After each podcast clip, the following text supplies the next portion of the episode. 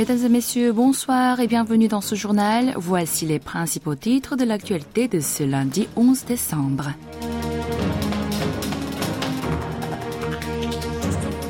Yoon Suk-yeol entame aujourd'hui une visite d'État aux Pays-Bas. Autant visite une délégation ce mercredi.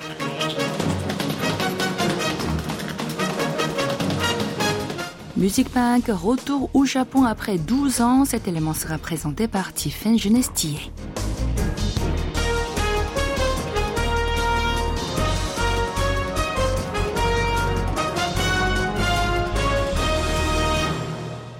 Le président Yoon entame aujourd'hui une visite d'État aux Pays-Bas. Il va effectuer un programme de cinq jours et trois nuits jusqu'au 15 décembre à l'invitation du roi William Alexander.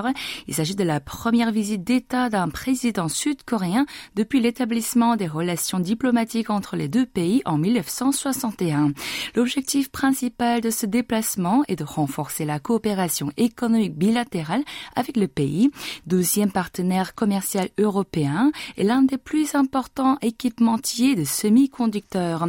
Le programme le plus attendu est la visite aux usines d'ASML, qui est l'unique producteur au monde de systèmes de gravure ultraviolet extrême EUV nécessaires aux semi-conducteurs de haut niveau. Le chef d'État sera accompagné des dirigeants des deux premières entreprises sud-coréennes, Ideon de Samsung Electronics et Chetewon de SK.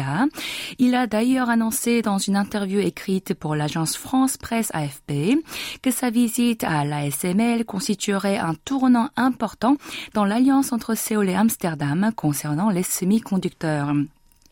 Yoon s'entretiendra également avec le premier ministre néerlandais Mark Rutte à La Haye avant de se rendre au mémorial de Lee-jun, un résistant coréen contre l'occupation japonaise. Le dernier jour, il prévoit de retourner à la capitale pour organiser une réunion avec des vétérans de la guerre de Corée et un forum de business coréano-néerlandais. Les ambassadeurs de huit pays membres de l'Organisation du traité de l'Atlantique Nord-OTAN arriveront ce lundi au pays du matin clair. Cette visite aura pour objectif de renforcer les liens entre l'institution et l'Indo-Pacifique. La délégation, dont font partie les représentants des États-Unis et du Royaume-Uni, rencontreront des officiers diplomatiques et militaires sud-coréens pour discuter un soutien bilatéral. Ils seront aussi rendez-vous avec des experts du monde académique.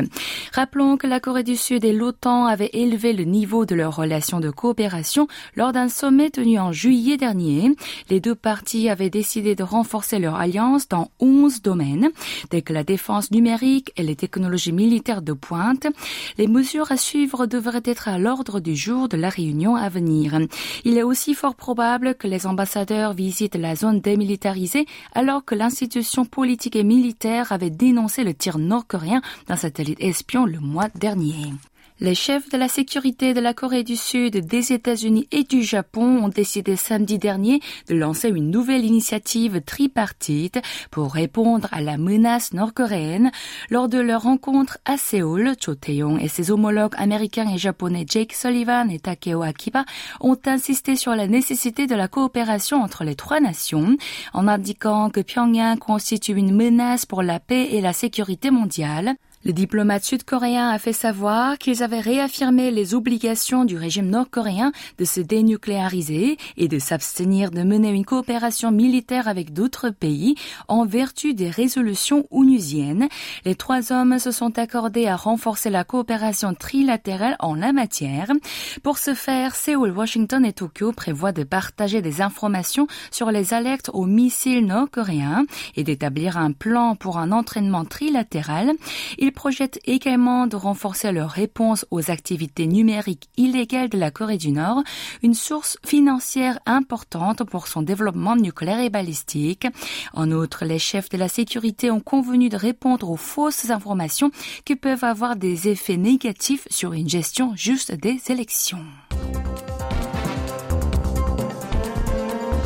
Vous êtes à l'écoute du journal en français sur KBS World Radio.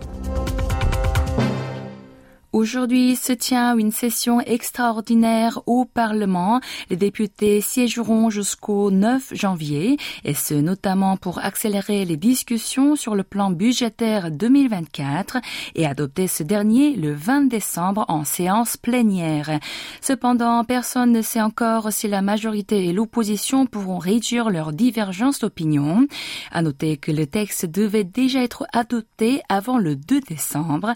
Le parti du pouvoir du peuple PPP, la formation présidentielle, critique le Minju d'essayer de diminuer l'enveloppe et d'y ajouter des dépenses qui permettront à son patron de s'en vanter.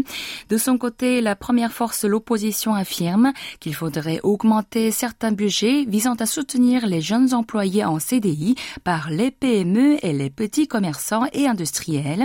Elle insiste aussi sur l'introduction de forfaits pour les cartes de transport.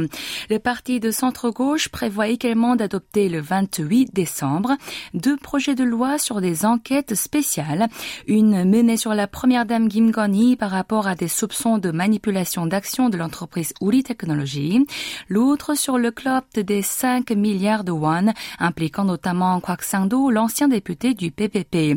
Les deux partis devraient encore être divisés sur la désignation de six nouveaux ministres et du président de la commission des communications de Corée. Le parti d'opposition s'oppose à la nomination de Kwak au poste de ministre des Océans et de la Pêche en affirmant que ce dernier a été condamné pour conduite en état d'ivresse et violence. Le ministère de la Défense augmentera le revenu annuel des militaires les moins gradés jusqu'à 50 millions de won, soit 35 000 euros. En effet, le sergent chargé de la défense anti-aérienne en première ligne verra son revenu annuel bondir jusqu'à 49 millions de won, le sous-lieutenant à 50 millions de won. Leur prime, qui était plus faible que celle des fonctionnaires, augmentera également. Un bonus sera alloué aux pilotes et aux experts en numérique. Quant aux soldats, leur salaire actuel est d'un million de won, l'équivalent de 704 euros. À cela s'ajoute normalement 300 000 won s'appartenant à une aide gouvernementale. Cependant, à partir de 2025, ils verront eux aussi leur salaire s'élever à 1,5 million de won, plus un soutien financier de 550 000, totalisant ainsi 2,05 millions de won. Le ministère prévoit par ailleurs d'ajouter quatre hélicoptères médicaux supplémentaires aux sept aujourd'hui pour effectuer des transferts urgents. Et Tiffen Junestier va enchaîner au sujet du tourisme en Corée du Sud. L'industrie touristique sud-coréenne, sévèrement touchée par la pandémie de Covid-19, connaît aujourd'hui une belle reprise et le gouvernement souhaite la booster encore plus. L'objectif, enregistrer 20 millions de touristes étrangers par an. Les voix se font pourtant entendre pour demander des mesures plus substantielles sans se baser obligatoirement sur des ambitions d'ordre purement quantitatif. La pandémie de coronavirus a drastiquement fait chuter le nombre de touristes étrangers qui se rendaient au pays du matin clair. Alors, pour renforcer ce secteur porteur, le gouvernement gouvernement a décidé de l'intégrer dans les cinq principales industries exportatrices, telles que les semi-conducteurs et les voitures. Plusieurs mesures sont ainsi avancées, un meilleur accueil, l'élargissement des exemptions des frais de délivrance de visa électroniques, en principe destinés aux visiteurs en groupe, ou encore la hausse du plafonnement de la détaxe. Par ailleurs, 3 000 milliards de won, soit un peu plus de 2,1 milliards d'euros, seront injectés dans certaines régions, d'une part pour créer des zones touristiques élargies à Busan, à Gwangju et aux autres villes située au sud de la péninsule, d'autre part pour organiser des événements d'envergure liés à la K-pop, à la beauté ou à la mode. Selon le Premier ministre, l'exécutif souhaite non seulement attirer le plus grand nombre d'étrangers, mais également multiplier et prolonger leur séjour. Mais il est également une certaine opposition au développement quantitatif de cette industrie. So qui habite au village de Hanok de Bukchon, un quartier très touristique à Séoul, où sont conservées des résidences traditionnelles coréennes, se plaint des comportements abrupts des touristes qui empiètent à leur insu sur l'espace privé des résidents. En effet, les conséquences du surtourisme se font déjà ressentir dans d'autres régions du pays, dont le village Hanok de Jeonju et dans l'île méridionale de Jeju. Elles sont si importantes que certaines villes imposent des taxes touristique aux étrangers.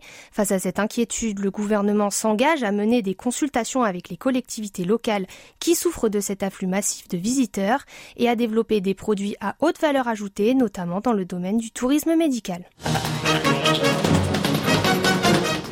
Nous terminons avec Music Bank, émission musicale de KBS qui fait son retour au Japon. À vous, Tiffany. La Music Bank, l'émission musicale à succès planétaire de la KBS, a été tournée samedi dernier au Dome de Saitaya au Japon. C'est la première fois en 12 ans sur l'archipel. Plusieurs dizaines de milliers de fans de K-pop venus de partout dans le pays ont montré à quel point les groupes sud-coréens y sont populaires. La salle de concert était remplie des cris des fans locaux. Ces derniers ont agité des bâtons lumineux au rythme de la musique et les 30 000 places ont été toutes vendues en un temps record. Une fan du boys band Stray Kids interrogée avant le spectacle a déclaré qu'elle chanterait en coréen.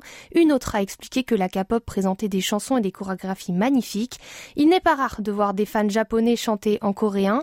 Ils ont d'ailleurs montré leur affection pour la culture du pays du matin clair en acclamant chaque artiste. Un total de 20 groupes a participé à ce spectacle.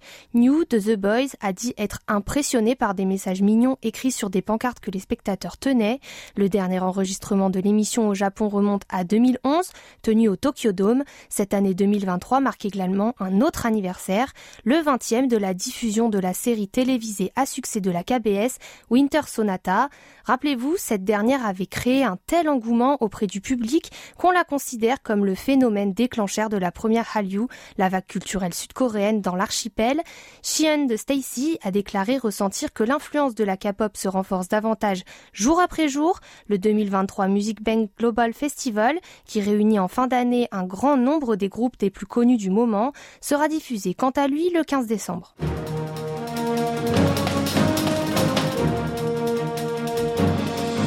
C'est la fin de ce journal qui vous a été présenté par Kim Hong-ju avec Tiffany Genestier. Excellent début de semaine sur KBS World Radio.